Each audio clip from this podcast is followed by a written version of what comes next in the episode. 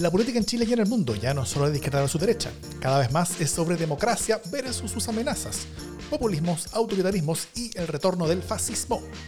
Las amenazas a la democracia crecen, invaden y tienen sus espacios y medios.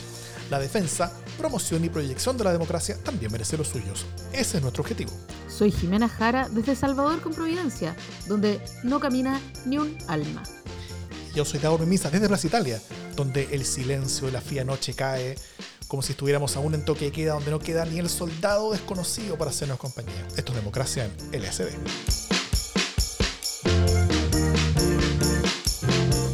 ¿Cómo estás, Jimena?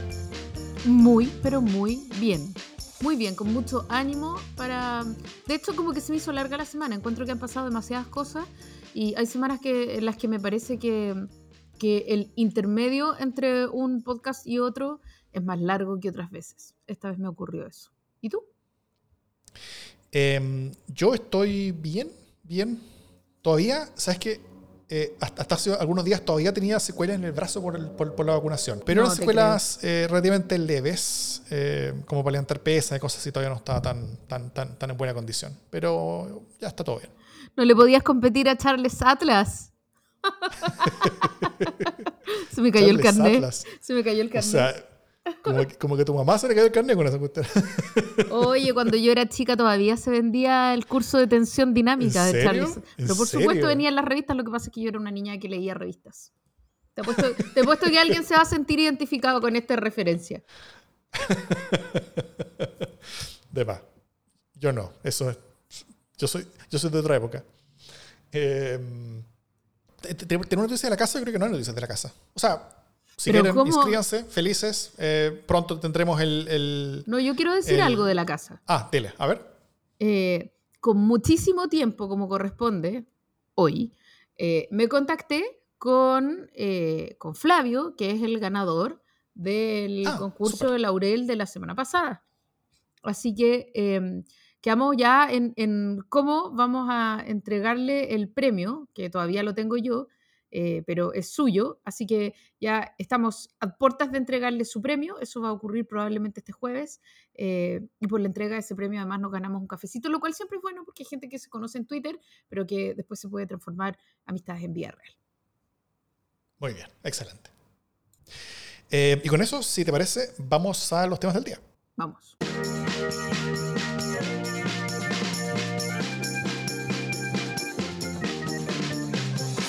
Bueno, la semana pasada hablamos en extenso sobre el estado de excepción, ¿no es cierto? Y, seguridad en general, el gobierno. Así que nos hubiera gustado hablar de otra cosa esta semana, pero no podemos no tocar este tema hoy día. Así que, bueno, porque hoy martes, grabamos todos los martes en la noche, hoy martes hubo un ataque donde tres personas utilizando, según el fiscal regional, armamento de guerra, eh, dispararon en contra de un bus que transportaba trabajadores forestales en Capitán Pastene, Lumaco, hiriendo a varios y matando al trabajador Luis II Catril Neculqueo, de 66 años. Eh, además, hoy también, entre 60 y 70 encapuchados eh, llegaron, al parecer con armas de fuego, a una base de carabineros que resguardaba un predio forestal en Quirico, en la provincia de Arauco. Lo amenazaron eh, de, que se fueran a los carabineros o que asumieran las consecuencias. Eh, y como la Fiscalía no pudo otorgar las medidas de protección necesarias a carabineros, terminó por levantar la medida de protección al predio de Arauco y los carabineros simplemente se fueron. Eh, todo esto fue con estado de excepción. Eh, el primer ataque fue a trabajadores de Mininco, que es de la CMPC, y el otro fue a un predio de Arauco, las dos mayores empresas forestales en el centro de conflicto territorial. Y nada, pues, o sea, si, la semana pasada hablábamos de que el tema de seguridad estaba instalado como el principal tema de Chile, eh, está yo creo que superando el, el, orden de magnitud de su importancia, incluso como nosotros lo estamos calculando hace recién una semana, ¿no, Jimé? ¿Qué, qué, pasa ahora? ¿Qué, puede hacer el gobierno ante todo esto? Si ya tiene el estado de excepción, si ya eh, eh, ahora la derecha amenazando con acusaciones constitucionales incluso, dado que el estado de excepción no es tan amplio como, como a algunos les gustaría que fuera, por ejemplo. Claro, o sea, bueno, salió rápidamente RN a, sacar su tajada, ¿no? En un momento bien complejo a decir que el estado de excepción de Jurel tipo Salmón no sirve y que tiene que ser como un estado de excepción de verdad, ¿no? Como no caminero o camionero, sino que real. Pero em, antes de entrar en las posibles soluciones, que yo no sé si son tan fáciles de enarbolar, eh, además que es más fácil hablarlo en un programa de, opinión, eh, lo, que, lo que a mí me parece eh, súper importante subrayar y, que, y que ha establecido un escalón más en esta escalada, es que em, primero el trabajador que, que, fallece de la forestal Mininco es un, es un trabajador mapuche. Eh, además de 66 años, o sea, en una edad en que perfectamente debería estar jubilado, ¿no? Entonces se nos presentan, o sea, se hace más dramático, el caso es dramático, pero es mucho más dramático por cuanto nos muestra la realidad, que es que no es una confrontación eh, entre comunidades, no es una confrontación hoy día ya eh, entre mapuche y no mapuche, eh, es una forma de violencia que busca otros objetivos en muchos casos, que está muy enredada con delincuencia común, con crimen mm. organizado, que es algo que ya vimos la semana pasada y que hoy día eh, se ve perfectamente claro cuando tú dices qué tipo de reivindicación hay eh, en la muerte de un trabajador mapuche. Eh, evidentemente no, no calza, no califica. Y, a mí me parece que es un hecho que sacude muy profundamente tanto a la empresa como a las comunidades en sí mismas, ¿no? O sea, esta sensación de que no hay nadie que esté seguro frente a estas formas de violencia bien extrema, por un lado. Y por otro lado, eh, y me parece eh, que es más grave en términos institucionales, no en términos humanos, pero es más grave en términos institucionales lo que ocurre eh, con la medición de fuerza entre mm. estos criminales y carabineros de Chile, porque hay una pulseada ahí, ¿cierto? ¿Quién gana? La fuerza, la fuerza institucional del Estado o la fuerza del crimen, si tú quieres ponerlo así, ¿no? Eh, ¿Quién es más fuerte en esta fuerza? Y uno tendría que decir, carabineros no puede ceder. Al mismo tiempo, por supuesto, eh, el Estado de Chile tiene la responsabilidad también de cuidar eh, a esos carabineros. Pero lo que ocurre es que el Estado retroceda, no los carabineros retroceden, el Estado de Chile retrocede, eso es es muy, muy, muy, muy, muy grave y te da una idea de lo que está pasando. Claro. Es un retroceso en nombre de todos nosotros al final. O sea, todos nosotros estamos retrocediendo en el control que tenemos nosotros mismos sobre el territorio nacional. O sea, todos perdimos. Eh, todos perdimos un pedazo de Chile en eso. Claro. Eh, eso se da también en, momentos en los que en ese predio, en el predio de Iquidico, estaban cerca de, cosechar, creo que es el término como, sacar harta madera, entonces eh, tenían como un plazo para estar sacando madera y al parecer estaban dateados de esto, entonces llegaron las personas eh, como para sacarla a ellos en vez de las personas que estaban ahí, que, que, carabineros eh, resguardando el proceso en el que los trabajadores iban a sacar madera, entonces llegaron las personas para que se fueran carabineros y de esa manera que la madera estuviera disponible para que cualquier otra pudiera sacarla.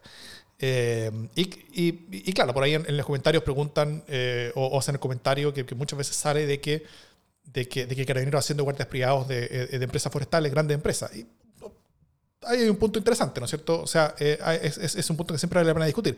Pero, una vez que están, una vez que están, eh, o sea, ya están, y ese es el estado de Chile, ¿no es cierto? Y, y, es, es, gravísimo que, se hayan retirado, exactamente. O sea, creo que hoy en estos dos casos se, se, dieron las dos como, como grandes y peores cosas que pueden ocurrir. Mm. La primera, que es la tragedia humana, o sea, ese es el, es el asesinato de una persona eh, a un trabajador chileno. Y la, y la segunda eh, eh, es, es una derrota institucional del Estado, de todos nosotros. Entonces, bueno, primero, esto es parte de la misma progresión del camino de la violencia que estamos viviendo hace más de una década, o sea, esto no debería sorprender a nadie. Sabemos de dónde venimos, o sea, sabemos cómo estaban las cosas hace 10 años, hace 5 años, sabemos cómo están las cosas hoy día y podemos proyectar cómo están las cosas cómo no están las cosas en, algunos años más, tal como hace algunos años atrás podíamos proyectar que hoy día íbamos a estar como estamos hoy día, ¿no es cierto? Eh, y que cada día que pasa van a ser más dolorosas y más profundas las negociaciones políticas y concesiones necesarias de todo tipo para tener una convivencia pacífica en largo plazo. Y que ni siquiera desmoviliza a los más radicalizados, sino que simplemente deje de alimentarlos para que dejen de crecer como fuerza. la, alternativa a eso es que la progresión de la violencia siga en esta misma dirección y esta misma velocidad hacia su destino evidente, ¿no es cierto? Que, es una situación mucho, mucho, mucho peor de la que estamos viviendo incluso hoy día. Hay, hay, muchas personas que, creo que ven estas situaciones como una situación estática, ¿no es cierto? Como que hoy hay un problema. Y, y, no es que hoy hay un problema y hay, que hacer algo hoy inmediatamente para solucionarlo. Hoy hay una dirección, somos parte de una dirección, desde donde venimos y hacia dónde vamos, donde, donde es un nivel creciente de violencia. Y el, y el punto de máxima violencia no es hoy día, es mañana. Es y, pasado mañana va a ser peor que mañana. Y el día después va a ser peor que pasado mañana. Entonces, eh, eh, yo creo que eso es lo que hay que entender para enfrentar esto. Porque yo, creo que es súper importante que el Estado imponga su poder eh, y que sea implacable el Estado. Pero es más importante aún que el Estado no sea un hueón, que, que no se comporte como un imbécil, en el sentido de que sabemos qué cosas alimentan a la violencia y sabemos qué cosas la desactivan. La fuerza por sí sola no la desactiva, sino que la, alimenta más. O sea, el, el, el, el imponer una fuerza total e implacable en este momento ahora, con el ejército, con armas de gigantesco calibre ahora, eh, claro, tú puedes bajar, un poco los crímenes en este momento, pero tú lo que estás, o sea, sembrando finalmente, para, y que vas a cosechar eventualmente después, son grados de violencia mucho mayores aún que los que tienes hoy día, y, aumentando la velocidad de esa progresión. Eh, entonces, simplemente voy a que el, nivel de negociación política necesario para desactivar este camino se hace más oneroso y más inalcanzable cada día. Eh, en, la dirección en la que estamos avanzando. Y, para mí, esta mayor razón aún para probar en el plebiscito, ¿no es cierto? Porque, porque también veo cada vez más difícil que, eh, eh, o sea, veo, veo cada vez más importante que se aprueben estas cosas tan radicales y tan potentes que hay con respecto a un cambio del, del, del, cambio de trato con, con, con pueblos originarios. Pero, pero también veo cada vez más difícil que esta imposición de miedo de parte de minorías no haga sino espantar a muchos votantes de aprobar un texto que hace este, este histórico cambio eh, y este histórico nuevo trato hace por originarios. Entonces, eh, creo, que, creo que el camino que tenemos, o sea, como que veo una salida, pero, pero ese agujero la salida hacia adelante es uno que se está haciendo cada vez más estrecho y cada vez más fino y, y, como que es cada vez más difícil ver la luz al otro lado. Sí, yo creo que efectivamente hoy día la gran duda es cómo vamos a salir de este entuerto. Eh, obviamente las respuestas no son fáciles. Eh, pero, pero a mí me parece que hay cuestiones especialmente graves, como por ejemplo amenazas de hacer valer la ley cuando no tienes las herramientas como para hacer valer la ley. Eh, mm. El salir a decir no vamos a consentir que, que, haya impunidad cuando no tienes ninguna manera de garantizar que no haya impunidad.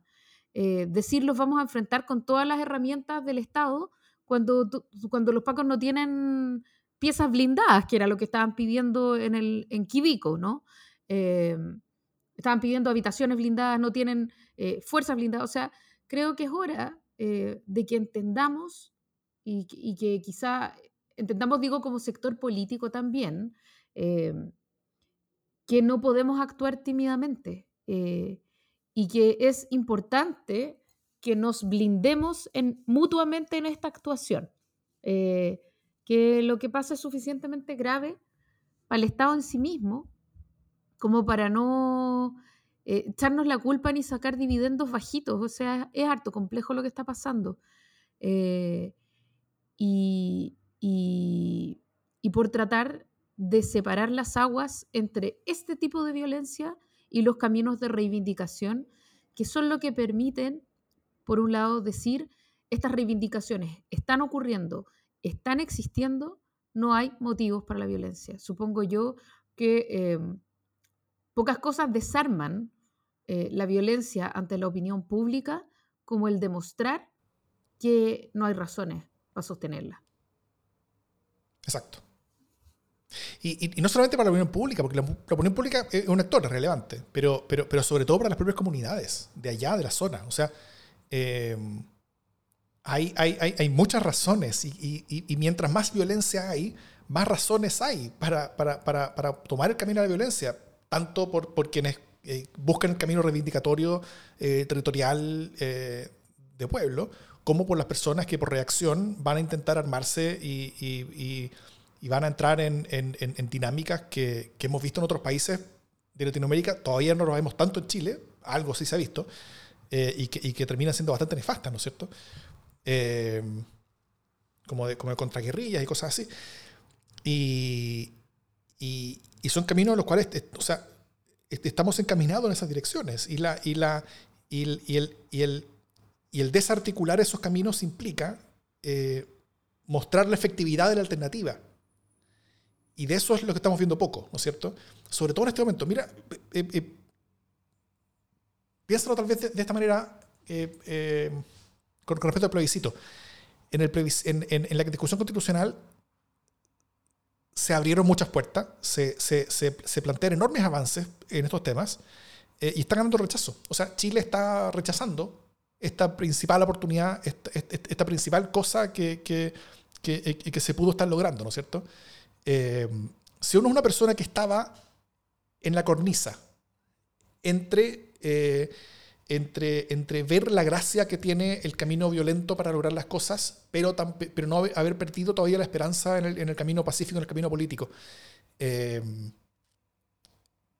esta decisión es una que te puede llevar a un lado, ¿no es cierto?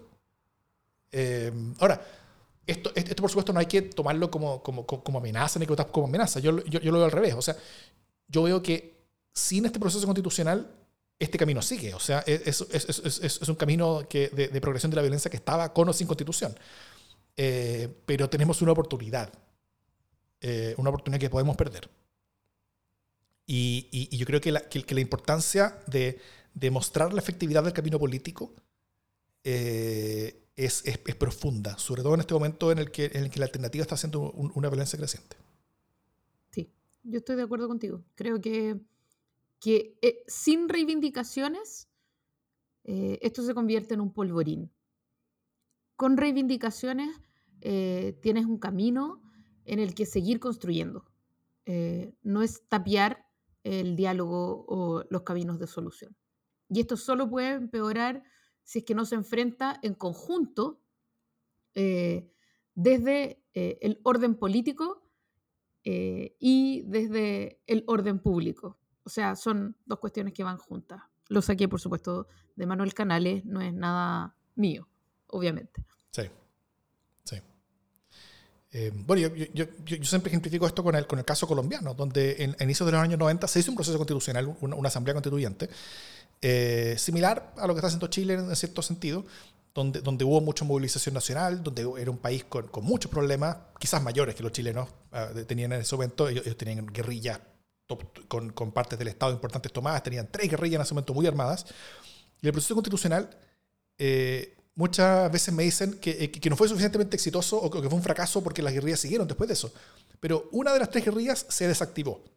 El proceso constitucional le, le, le permitió a una de esas guerrillas entrar al sistema político eh, y, desarmarse. O sea, se desarticuló una de las vías armadas y fue incorporada al sistema político a partir de eso. Y eso fue un triunfo gigantesco. Siguieron habiendo guerrillas, sí, siguió habiendo parte del territorio tomado por, por, cosas fuera del Estado, eh, pero, pero sí es un avance gigantesco. Eh, nosotros no estamos en una situación tan grave como la que yo estaba en ese momento, pero nos estamos encaminando hacia, hacia, hacia, algo similar. Y, y, yo creo que la oportunidad de poder eh, desactivar o, o, o, de desviar las energías, uno podría llamarlo así, eh, es una que no debiéramos desaprovechar. De acuerdo.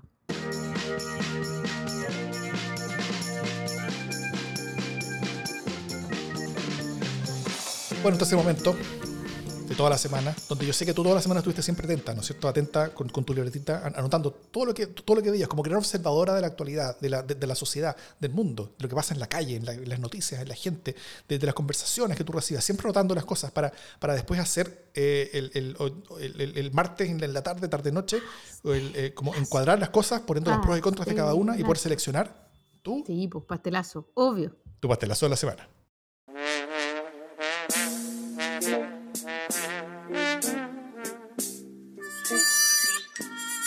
Proyecto de ley presentado por tres diputados PPD, Jaime Araya, René Linco y Elia Molina. Eh, modifica el Código Penal para hacer un agravante en hurto o robo que hagan las personas extranjeras que estén en Chile en forma regular. En particular, arriba de un vehículo dos ruedas, bicicleta, moto, algo así. Básicamente una ley eh, anti-motochorro migrante de situación migratoria irregular.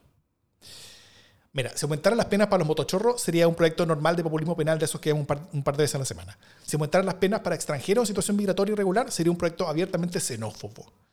Eh, el aumentar las penas para las dos cosas juntas es populismo penal, abiertamente xenófobo y además tonto. Entonces, algo así yo creo que podríamos esperarlo del Partido Republicano, pero que venga el PPD, francamente, pastelazo. Total pastelazo. Ya. Yo voy a insertar mi, mi pastelazo. Ah, no. Em, mi, pastelazo eh, básicamente tiene que ver con em, la preparación, entre comillas, eh, frente a la viruela del mono. ¿No? Es, un, es un pastelazo preventivo, digamos, no es un pastelazo real, es un pastelazo de lo que... Es, un pastelazo preventivo? un pastelazo para evitar eh, pasteleos. rompiendo, el, rompiendo el formato Miki Obvio, obvio que sí, ¿cachai? O sea, como que a mí me da un poco de mono eh, eh, en la viruela del mono, by the way, que salga eh, todo el mundo diciendo que estamos preparados, ¿cachai? Como que me suena una musiquilla muy antigua. Creo que eso que ya no hay que hacerlo, ya no estamos preparados para nada. Creo que ha quedado súper claro que no estamos preparados, no estamos preparados para nada, menos en términos sanitarios y, y, menos para una cuestión que se, que se contagia en el contacto sexual. Entonces, eh, no sé, como que es un pastelazo preventivo porque creo que es una muy mala cuña eh, decir que, que, mm, que, no, que estamos todos preparados cuando en realidad no lo estamos. Deconstruyendo el pastelazo.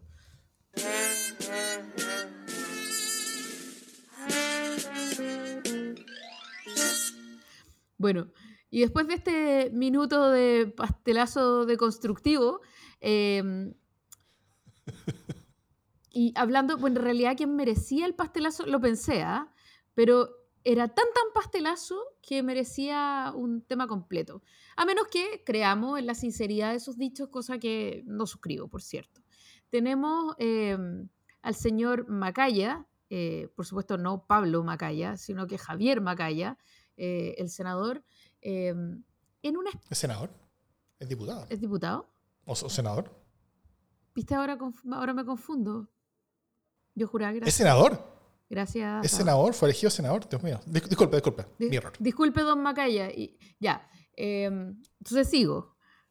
El senador Macaya, eh, en una especie de solución de continuidad muy UDI-like, eh, como muy parecida a la de, a la de Lavín en su momento, sale como a decir, éramos unos fanáticos, ¿no? ¿Te acordás cuando a Lavín le preguntaron por Pinochet? Eh, y si se arrepentía y si no sé qué, y él dijo, ah, éramos unos fanáticos. Fin. eso como fue su, solución de continuidad, era como estábamos súper equivocados, no cachábamos dónde estábamos parados, ya.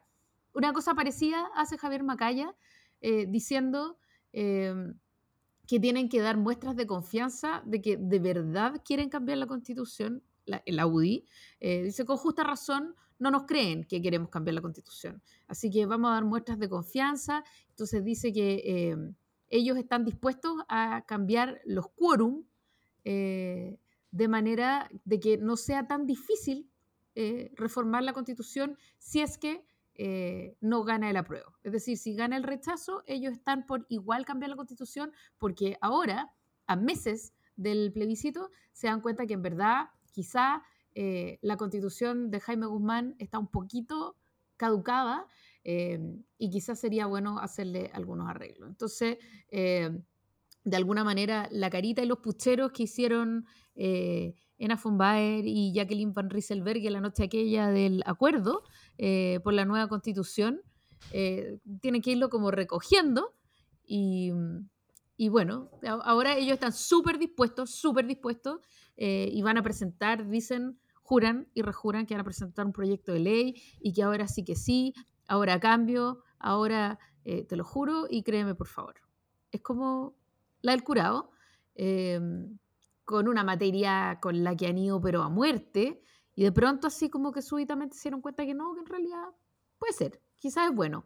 Pero primero rechacemos, ¿ah? O sea, ellos dicen que quieren, quieren proponer esta legislación eh, pero al mismo tiempo van a ir por el rechazo, porque como este cambio eh, de la constitución es malo, eh, queremos ir por el cambio, pero uno que sea de verdad bueno. Viva el cambio. Acá el, el, hashtag en, el, que, que, ya un hashtag entre los comentarios en vivo, eh, es hashtag le creo. Estoy que te creo. Sí. Bueno, todo esto en, parte nace que, que, porque la prueba sigue estable en su gravedad, ¿no es cierto? Como eh, en, las últimas partes de semanas, como que las cosas no se han agravado tanto, y eso creo que es, en buena noticia después de cómo caía en, caída libre por un buen rato, eh, pero tampoco está mejorando. Entonces, em, bueno, primero, ya lo dijimos acá alguna vez, eh, toda mención al plan B, a, a, planes B, no sino un cazabobos para ir instalando en el debate dos cosas. Por un lado, la supuesta impresentabilidad del texto constitucional propuesto y también la supuesta disposición de la derecha a llegar a acuerdos futuros que bajen el costo de votar rechazo hoy. ¿No es cierto? O sea, el, el, el hacer promesas futuras, cosa de bajar el costo eh, a, rechazar. Eh, y, francamente yo no, yo, yo, o sea, no se ven tales acuerdos como posibles. O sea, eh, primero Macaya habla de bajar el quórum para reformas constitucionales la prensa le fue a preguntar al tiro al, resto de, los líderes, de los líderes de, la derecha tradicional y todos se hicieron los locos. O sea, como que, no, mira, sí, tal vez hay que discutirlo, nosotros vamos a tener una, reunión en el Consejo General un par de semanas más, eh, hay, que ver las opciones, hay que ver lo que dice el gobierno, hay que, como, que, como que todos se hicieron, eh, eh, como, que, como que todos escaparon para no dar una respuesta clara al respecto. al final, mientras mejor le vaya el rechazo, menos comprometidas van a ser las promesas de cambio futuro mientras mejor le vaya eventualmente a la prueba, si es que llega eventualmente a acercarse más en las encuestas, que están no, tan cercanas en este momento, más espectaculares van a ser esas promesas y más vacías al mismo tiempo van a ser también esa promesa de reforma futura. Eh, porque al, final sabemos el Congreso que tenemos. Eh, ¿Qué reformas a la Constitución podría pasar este Congreso después del rechazo? Ya sea con dos tercios, con tres quintos, con cuatro séptimos. O sea, ¿qué espacio de acuerdo habría para reformas eh, relevantes, digamos, más que solo maquillaje, eh, de alto quórum entre Frente Amplistas y RN, por ejemplo. O sea, yo no veo mucha, en verdad. O sea, entonces yo lo veo como fumar opio. E, es el abogado de, los Simpsons, el, el, el, Lionel Hotz, abriendo la caja de pizza y diciendo, qué bueno, porque no había pizza. Eh, mientras ahí muestra la caja vacía. Eh, al, al, al, al, mostrar que al final, después del rechazo, no había tal acuerdo.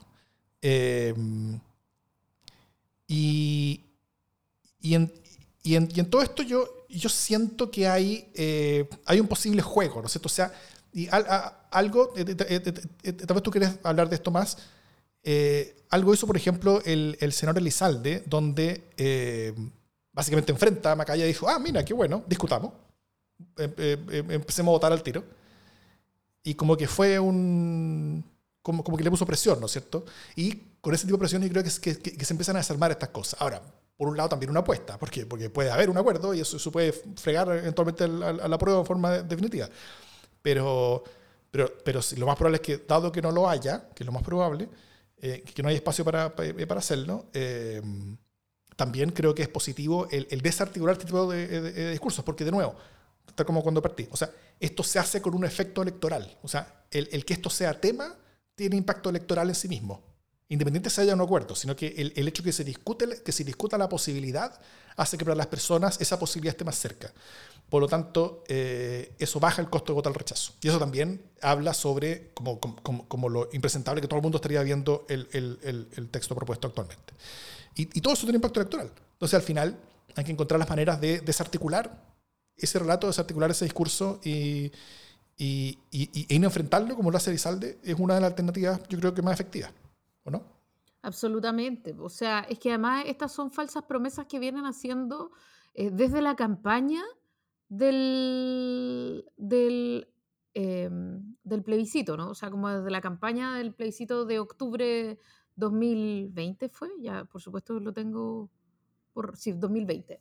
Eh, sí. En esa campaña en la que llamaban a rechazar Eh, era como rechazar para reformar. No es, que, no es que estemos en contra de cambiar esta constitución eh, que nos hemos negado sistemáticamente a cambiar durante 30 años. No, no es eso. Nosotros creemos que puede haber cambios en esta constitución que no hemos querido cambiar.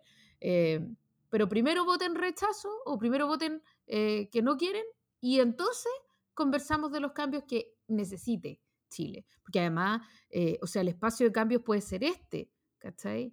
Y uno decir, oye, pero sí reformaron. Pero después del tremendo debate constitucional que ha habido durante este año, eh, cualquier cosita eh, reformita va a ser la de la cosa ninguna, evidentemente, ¿no? Y no va, probablemente no satisfaga las expectativas de nadie. Pero además, eh, a mí me parece una buena jugada lo que hace Álvaro Elizalde, en el sentido de decir, ya, pues, pero traiga primero, traiga primero las cositas, pues, y después las cocinamos. O sea, ¿qué saca con decir que quiere hacer una paella, un curanto, que ahora sí que sí, que, que vengan todos, va a ser la mansa fiesta? O sea, trae las cosas, pues. Y después hablamos. Pago por ver, muestra las cartas. Claro, pago por ver, pago por ver. Porque además, eh, si es que llegaran a presentar eh, que también es algo que, sal, que está aquí en, los comentarios de la gente que nos acompaña, eh, efectivamente si ellos llegaran a presentar un proyecto eh, dentro de las próximas semanas, ese proyecto no se va a aprobar antes del 4 de septiembre probablemente, ¿no? Entonces la idea es insertar un estímulo que desoriente, ¿no? y aquí yo quiero también retomar un argumento que hace algunas semanas agarré, que es como estamos cayendo en una trampa de lado y lado de hacer creer que lo que se está discutiendo y lo que se está decidiendo no es verdaderamente muy importante. Eh, que si rechazamos, bueno, en verdad no significa que rechazamos un cambio a la constitución, ¿no? Significa simplemente que, que no nos gusta tanto como quedó, más o menos. Y, podemos, como que podemos hacerlo mejor. Y, que podemos, hacerlo, mejor, ¿no? Como si usted cree que en realidad podemos hacerlo mejor que como ha salido, entonces vote rechazo mejor. Y lo hacemos mejor. Eh, y del mismo lado, eh, si usted quiere, si a usted no le gusta tanto este borrador y quisiera como cambiar la constitución, eh, no se preocupe, al otro día ya la podemos cambiar, porque no va a ser con quórum supramayoritarios como los que hay hoy día. Entonces va a ser súper fácil. Usted apruebe, y al otro día le cambiamos la constitución, porque ¿qué importancia tiene que permanezca la constitución? Entonces, eh, de los dos lados están haciendo parecer como que no estamos decidiendo una cosa importante, como que el texto sobre el cual estamos decidiendo eh, no es tan permanente, ni es tan importante, ni es tan nada, ¿no? Todo finalmente es súper móvil. A mí eso me indigna, porque me parece que, entiendo cuál es el oportunismo eh, electoral que hay ahí. Pero estamos decidiendo sobre una cuestión que es súper importante. Eh, es súper importante. Si se rechaza, es un fracaso gigantesco eh, para quienes confiaron en un proceso de esta naturaleza para una nueva constitución. Es verdaderamente un gran fracaso, no es una cosa poca. Eh, y las posibilidades de que salga una mejor constitución o una constitución que realmente cambie más las cosas son así, pero mini, mini, mini, mini, mini, mini, mini. De la misma manera, eh, si estamos aprobando simplemente por aprobar, eh, estamos aprobando para cambiar al otro día todo, también es una falta de respeto.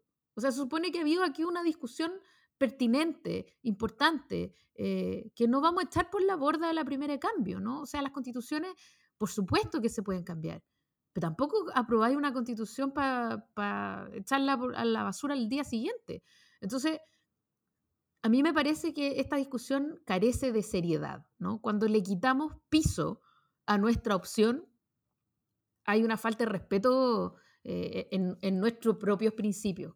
Eh, y a mí eso me enoja. Creo que si vamos a votar a prueba, votemos a prueba, pero no votemos a prueba porque se puede cambiar al otro día. Y si vamos a votar rechazo, votemos rechazo sabiendo que nos estamos piteando eh, uno de los procesos políticos más importantes del último tiempo, de los últimos 100 años pero no nos hagamos los cuchos.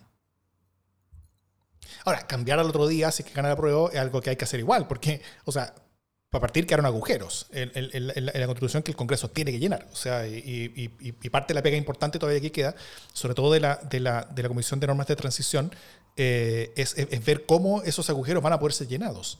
Eh, está por un lado el agujero de qué pasa cuando hay desacuerdo entre las cámaras con, con, con, proyectos de ley que están en, comisión mixta. Eh, eso se rechazó, porque la, propuesta implicaba como que la Cámara de Diputados pudiera aplastar de esta manera ante desacuerdos a la Cámara de las Regiones y eso se rechazó, así que, así que quedó el vacío. Y lo otro, que también es un vacío, es el proceso normal de reforma constitucional. y, eso, y eso es bien serio. O sea, eh, sería una constitución que no se puede reformar. Entonces, eh, según algunas lecturas, quedaría la, reforma constitucional simplemente con mayoría simple, con el, con el nuevo texto. Y eso hay que taparlo. Es un, agujero importante que hay que taparlo. Curiosamente, eh, es exactamente el mismo agujero que había en la constitución del 80. cuando cuando un, grupo de, expertos tuvo más de cinco años para hacer la constitución que ellos quisieron, donde están de acuerdo en casi todo, eh, y, después de varios años trabajando, entregan su texto y el texto estaba, era un queso suizo, los agujeros eh, con que quedó, eh, porque no había revisión, porque no había verificación, porque, porque en, un, en un proceso opaco. a diferencia que este, que, que, que, uno le podría criticar algo, es, como el exceso de transparencia, incluso. No porque se criticara la transparencia, sino que, sino que porque, porque, la, porque este nivel de, transparencia puede ser negativo para, para, como, como, para el proceso fluido político, ¿no es cierto? Esa, esa, esa, es una, esa, es una, posible crítica que se puede hacer, pero fue, una alternativa legítima. Y, eh, y, al final, en las reformas de 1989, se taparon, con, eh, un referéndum que hubo con harta reforma, se, taparon ahí esos agujeros. O sea, esa constitución estuvo agujereada entera durante 10 años, y básicamente porque no se aplicó. Eh, la, dictadura funcionó con, con decretos fuerza ley en vez de en vez de con la constitución que ellos mismos habían construido, eh, eh, donde operan con las normas transitorias y con. Y, eh, y, y, bueno, ese, tipo de agujeros sí, sí, sí, sí hay que tapar. Además de eso, yo también creo que a ver, por un lado, sí, creo que, creo que es, es, es, es negativo el, el o, o, no tan positivo el, el, hablar sobre reformar una constitución inmediatamente después de aprobada porque no me gustó tan, tanto como quedó. Y yo creo que es súper legítimo que a uno no le guste tanto como quedó, se está bien. O sea, uno puede creer que ciertas cosas se cambien después. Eh, también uno, uno, uno puede creer, o, un argumento legítimo para, para, para, decidir si uno aprueba o rechaza es con qué constitución finalmente yo voy a estar más cerca de donde yo creo que hay que llegar. Eh, con la que tenemos actualmente con, los, con, con las metodologías para cambiar la que tenemos actualmente versus con la que se propone, con las metodologías de cambio que se van a proponer junto con ella. Eh, y esa es una decisión completamente legítima, ¿no es cierto? Eh, y para, para, después tener procesos de cambio que pueden ser no inmediatos, pueden ser después de muchos años, eh, etc. Y también, finalmente, lo, único que me gustaría decir es que también hay una diferencia de viabilidad en reforma. O sea, más allá si sea bueno o malo. Eh, creo que es distinta la viabilidad de las reformas entre la constitución actual, después de un eventual rechazo, donde la derecha ha conseguido todo lo que quería. Eh, por lo tanto, el incentivo para ellos de, de, moverse mucho a la posición en la que están es re bajo y además la izquierda va a saber que va a tener todavía el argumento del cambio constitucional como un argumento políticamente potente, que no van a querer desperdiciar con una reforma importante, entonces para ellos también va a ser bajo el incentivo para cambiar. Entonces, todos los sectores políticos tendrían pocos incentivos para hacer reformas grandes si es que ganan el rechazo. Para otro lado, si gana la prueba, eh, son pocos los actores políticos que están representados en el Congreso que no tendrían incentivos para hacer un cambio, que serían básicamente la izquierda más o menos cercana a la que ha manejado eh, la, la, Convención Constitucional. Toda la centroizquierda, toda la derecha, todos van a querer cambiar, hacer cambios. Eh, entonces ahí los incentivos van a ser mucho mayores para hacer reformas hacia la moderación, eh, por ejemplo. Más allá de si sea bueno o malo. Tal vez sea malo eh, hacer reformas más allá de tapar estos agujeros que quedaron, que, hay que hacer en, el corto plazo. Pero, pero lo único que digo es que es verosímil y es viable pensar en que sí se puede, pueden haber reformas después de ganar la prueba, mucho más que pensar de que pueden haber reformas después de ganar el rechazo. Sí, efectivamente creo que eso es así. Pero creo que hay que cuidar que este también sea un proceso que, que ocurra de manera limpia y que yo, no haya espacio eh, para la, la, opacidad, ¿no? En ese sentido, la confusión de eh, rechacemos porque es como aprobar y aprobemos porque es como rechazar, sabiendo que, eh, que después cada grupo va a salir haciendo cuentas alegres como si realmente se hubiera votado por, por ese lado. Porque finalmente el voto que usted emite es un voto que se instrumentaliza en la lectura ex post, ¿no? Eh, entonces, si yo voto rechazo porque no estoy tan convencido y porque en el fondo quiero, quiero que esta cuestión salga, pero de otra manera, eh, quienes promovieron esa alternativa no van a decir, bueno, sentimos esto como, eh, como un espaldarazo a la idea de reformar. No, van a decir, esta es mucha gente que rechaza una nueva constitución. Eh, Entonces, ojo con eso, porque son, finalmente son, son eh, mentiras. Es mentira eh, que la lectura vaya a ser una lectura matizada. Las dos eh, miradas son miradas polarizadas mutuamente y por lo tanto van a ser leídas desde, esa polarización en la pregunta. Es una cosa. Y lo segundo, que tiene que ver, pero no tanto, pero igual, tiene que ver con las normas transitorias y justamente cómo se hace la adecuación entre la constitución actual y la constitución eh, que viene, ¿no? Y cómo zanjar esos vacíos, cómo empieza a regir, eh, quién decide en esos interregnos. Hay cuestiones que todavía son, que, son técnicas, pero que es necesario eh, resolver, ¿no? En ese contexto, el Contralor de la República hace una mm. intervención en la que dice, bueno, eh, estos vacíos legales, ¿no? estas dificultades eventualmente podrían ser resueltas. Y él eh, es muy práctico, evoca un camino práctico de resolución jurídica de ciertos vacíos, diciendo esto puede ser resuelto a través eh, de, decretos, de decretos con fuerza de ley, ¿no? o decretos ley, eventualmente, en cada caso. Y entonces, em, claro, puede tener un componente práctico, quizás, jurídico, pero rápidamente el ministro eh, Giorgio Jackson sale a decir, mm, quizás no es una mala idea.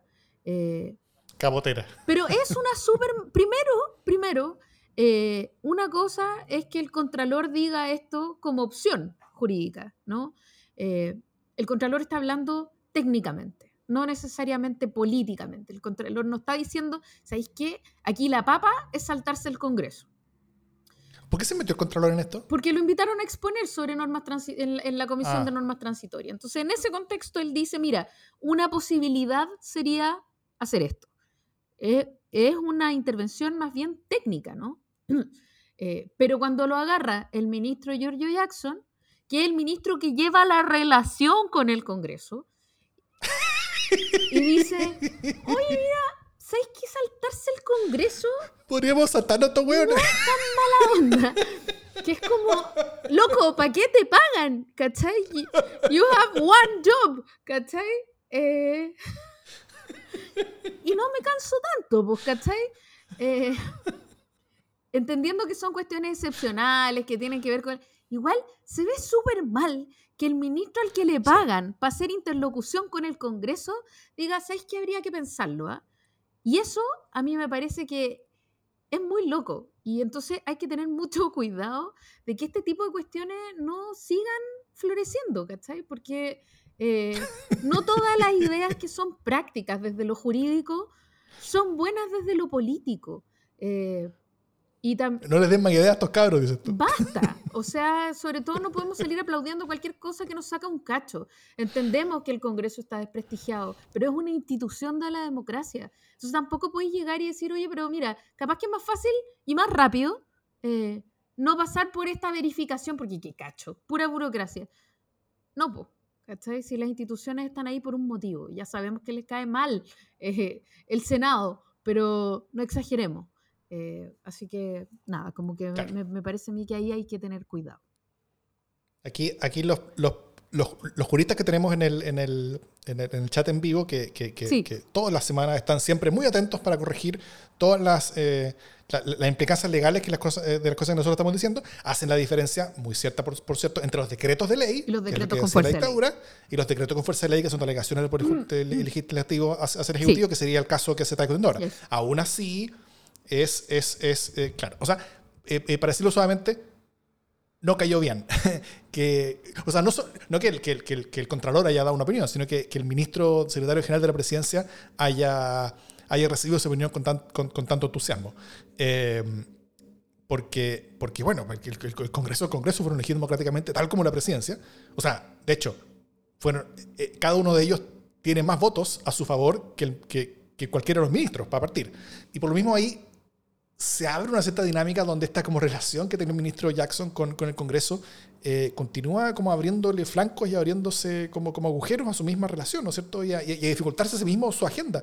O sea, ni siquiera la, la, la, misma gente de gobierno, que ya está medio naufragando, sino que el gigantesco desafío político institucional que implica poner, a o sea, echar a andar una nueva constitución con todo el, tremendo entramado legislativo institucional de reformas profundas que hay que ir haciendo para el que uno necesita un trabajo eh, muy coordinado con el Congreso, donde el rol del ministro secretario general de la presidencia es un rol que es fundamental en, que Chile no se caiga eh, eh, por estos grandes cambios. Y, yo creo que George Jackson no está ayudando a, hacer ese objetivo. No, porque una cosa, o sea, evidentemente una cosa es lo que puede decir el Contralor en una conversación técnica en la que se le están consultando justamente sobre normas y él, como bien nos dicen en este, en este chat ilustre que nos acompaña, es una solución súper acotada a contextos muy específicos y está bien que él lo plantee como soluciones jurídicas porque él es el contralor. Él dice lo que se puede hacer y lo que no se puede hacer y ese es el camino que le está mostrando. Esa es una cosa. Otra cosa distinta es que Giorgio Jackson, o sea, el problema no es del contralor, el problema es de quien dice, oye, qué buena idea. Y justamente está vinculado eh, con esos a los que sería buena idea saltarse eventualmente y en situaciones específicas. Bueno, la buena noticia, o sea, antes de la buena, esta es una buena noticia previa a las buenas noticias, eh, es que la idea como que se está cayendo ya y, estos decretos con fuerza de ley ya no estarían siendo alternativa en, la discusión eh, de, la, de, las, de las normas transitorias eh, y está quedando atrás un poco como, como idea como, y, como opción. Entonces, al final, la, convención va a tener que enfrentarse a la difícil situación de qué hacer con los cambios inmediatos que hay que hacer, sabiendo que hay algunos cambios que sí hay que hacer, o sea, no pueden cerrar la puerta a los cambios, porque si cierran la puerta a los cambios, que a la grande, porque hay algunas cosas que hay que, que, hay que cambiar, que hay que poner, o sea, agujeros que hay que parchar en, la constitución, como cualquier una constitución. O sea, toda, toda una constitución darse con agujeros que hay que pachar rápidamente porque, porque son cosas que no funcionan. Acá hay un par que son bien claves para el funcionamiento de la institucionalidad chilena que hay que parchar. Por lo tanto, hay que tener espacio para reformar y, y, ese espacio lo va a tener que tomar el Congreso Nacional, que es un Congreso Nacional donde, donde las relaciones de poder son, pero es que radicalmente diferentes a cómo funcionan en la, en, la Convención Constitucional. Entonces, eh, es complejo para la Convención el darle espacio y darle poder a un Congreso que piensa tan distinto. Eh, porque ese es un espacio y un, poder que el Congreso lo va a tomar y lo va a usar. Probablemente más allá para las cosas mínimas que la misma convención eh, sabe que necesita el Congreso para eso. Eh, y, yo creo que ahí, ahí, ahí, está como el centro de la discusión institucional entre estos como poderes del Estado, con este poder, con este poder temporal que tenemos ahora, el poder constituyente, eh, que va a ser un. que, va a implicar un, diseño político, eh, yo creo que muy clave. Y, no solamente clave para el funcionamiento de la Constitución una vez se apruebe, sino que también clave para. Eh, porque yo creo que ahí residen las últimas preguntas que están pendientes, que son las importantes para el plebiscito. En torno a cómo esto se va a aplicar, en torno a cómo se puede reformar, en torno a, a, a, a, cuál es el diálogo que va a tener con el resto de los poderes del Estado en el proceso de instalación eh, creo que esas son las, notas o capítulos que quedan para terminar de contar la historia que todavía no está eh, terminada. Continuará.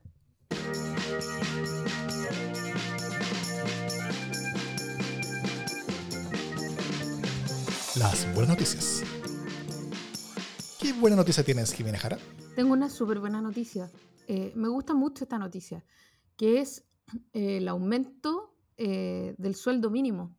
Eh, el, mayor incremento eh, que ha tenido el sueldo mínimo en los últimos 25 años, eh, que para mucha gente era mirado como una política populista, pero que ha sido blindada y también ha sido pensada en fases como para que no sea una política descuidada. Tiene que ver con el aumento de la inflación, tiene un fundamento que es importante, eh, llega además en un momento en el que las reivindicaciones sociales están bastante descuidadas y eran parte de lo que se pidió eh, durante el estallido del 2019. Y entonces este aumento de sueldo eh, mínimo desde, o del salario mínimo, desde 350 mil pesos a 380 mil pesos a partir de mayo, en una primera fase, y 400 mil pesos en una segunda fase, eh, a partir de agosto, em, significa un incremento que es grande, es, una subida importante del, del 14%, pero además que viene con un subsidio especial para las MIPIMES, eh, que tiene que ver con que evidentemente eh, e, es un reclamo justo el decir que no todas las empresas tienen las mismas condiciones para poder aumentar en esta proporción el, sueldo de los trabajadores y trabajadoras y por lo tanto eh, las, compañías que están sufriendo más o que, que, sufrirían más presión con este cambio del salario mínimo van a ser apoyadas por el Estado,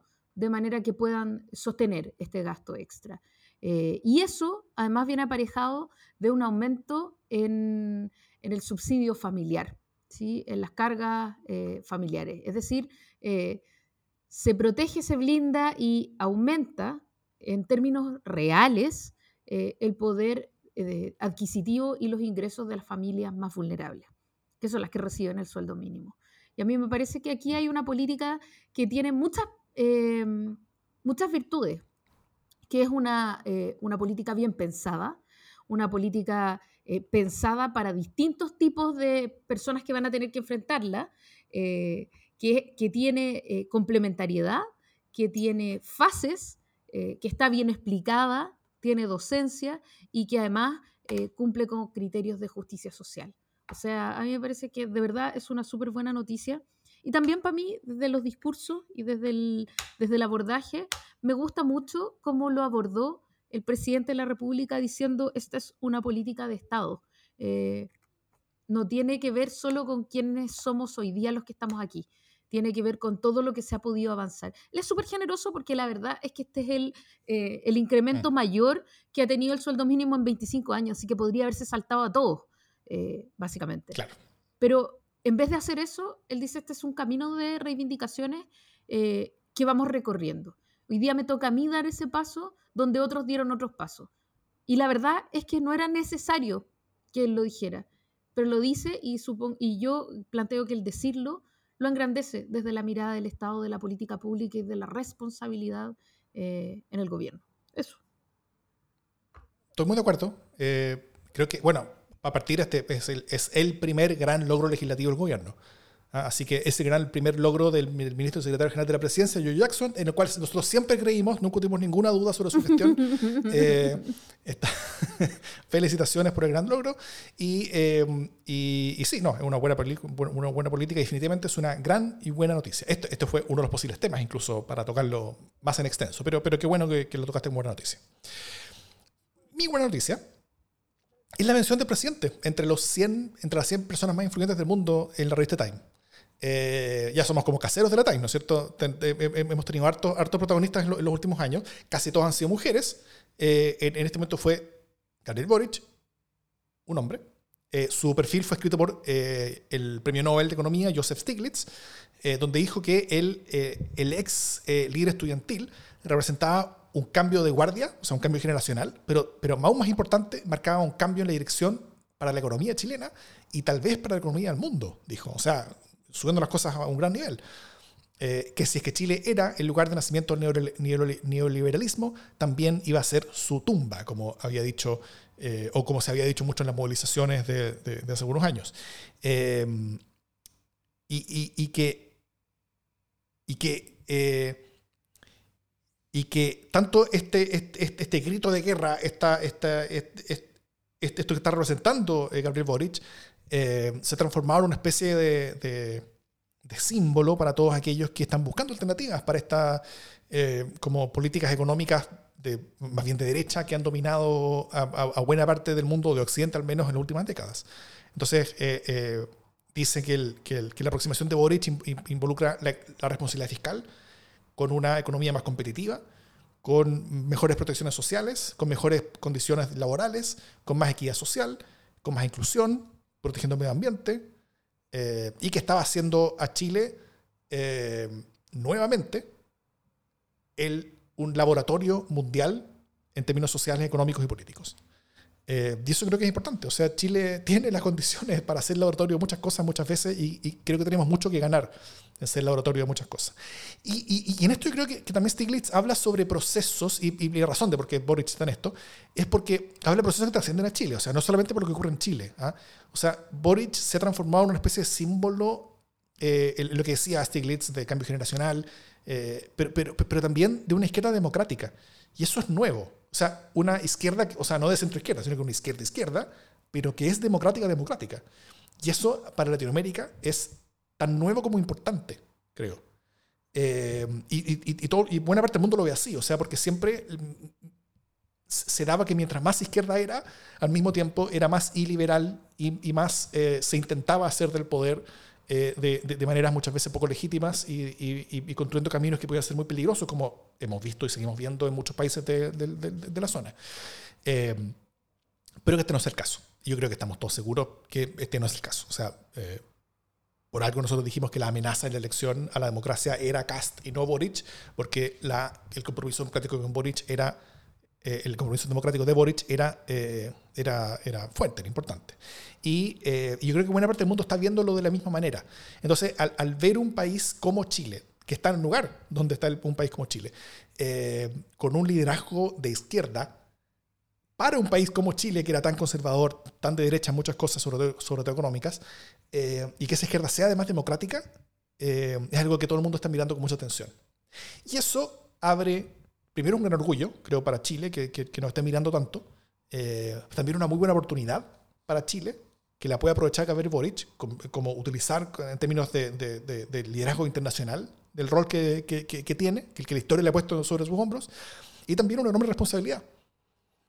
Porque los experimentos, tal como dice Stiglitz, eh, los, experimentos pueden triunfar o fracasar. Y el fracaso de, un experimento como el que está llevando adelante Boric sería una mala noticia para el continente entero. Eh, eso. Y no sería primera vez que Chile es laboratorio de muchas cosas.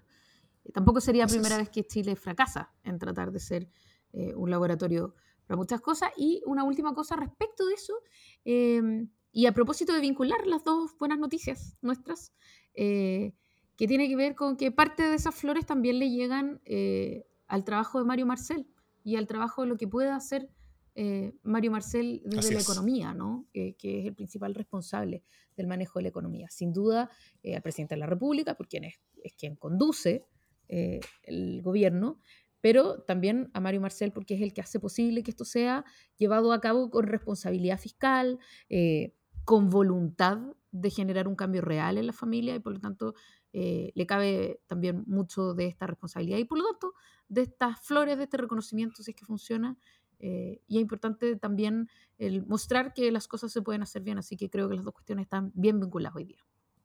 Muy bien. Dicho todo eso, esto es democracia en LSD.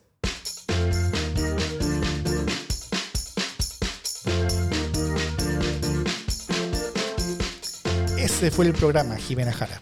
Ah, ah, acá nos dicen que debimos haber hablado de Warnken. Oh, ¿Vale que lo hablemos alguna vez? Qué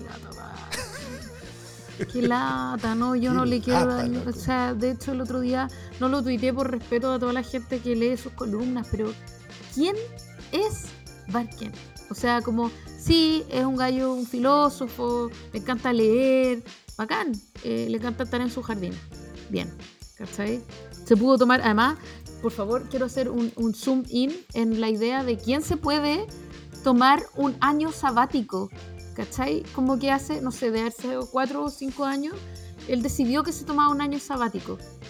Eh, y lo dice en una entrevista en la que habla desde su jardín como de 5.000 metros cuadrados eh, y además reflexiona muy filosófica y políticamente que es algo que todos deberíamos hacer, ¿no?